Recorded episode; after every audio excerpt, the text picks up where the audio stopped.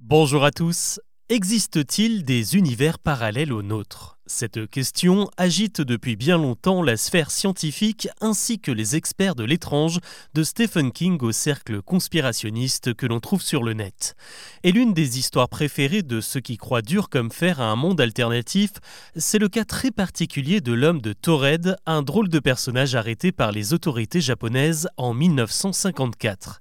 Cette année-là, un voyageur se présente à la douane de Tokyo avec un passeport qui fait tiquer les agents. Sur la couverture, on peut lire un nom très officiel accompagné d'armoiries, Tored, un pays totalement inconnu des registres. L'homme est aussitôt arrêté pour falsification, mais son interrogatoire laisse les policiers perplexes. Il prétend avoir déjà visité de nombreux pays d'Asie, dont le Japon, comme en témoignent les nombreux tampons dans son passeport. Et quand on lui demande où se trouve Tored, son soi-disant pays d'origine, il pointe sur une carte une région située entre la France et l'Espagne. Les agents lui précisent qu'il s'agit d'Andorre, mais l'homme qui prétend être un simple businessman leur répond qu'il n'a jamais entendu parler de ce pays.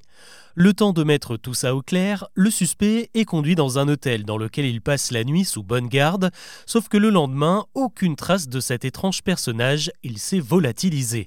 Pour de nombreux observateurs, ce mystère serait la preuve que cet homme viendrait d'un univers parallèle dans lequel Tored est un pays bien réel et il y serait finalement retourné par un portail interdimensionnel.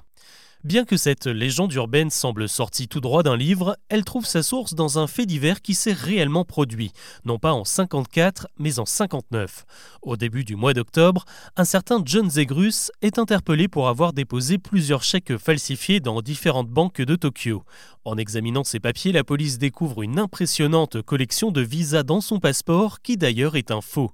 L'homme aurait voyagé aux quatre coins du monde avec des documents falsifiés et dévoile un parcours assez curieux. Il serait né aux États-Unis aurait déménagé en Angleterre en passant par la Tchécoslovaquie et l'Allemagne. Il se serait ensuite enrôlé dans la Royal Air Force pendant la Seconde Guerre mondiale avant de partir pour l'Amérique du Sud. Les Américains l'auraient ensuite recruté comme espion pendant la guerre de Corée, puis il serait redevenu pilote en Thaïlande et au Vietnam avant de servir le gouvernement égyptien de Nasser. Bref, impossible de savoir de quel pays provient réellement John Zegrus dont le cas est remonté jusqu'au Parlement britannique sur sa facilité déconcertante franchir les frontières.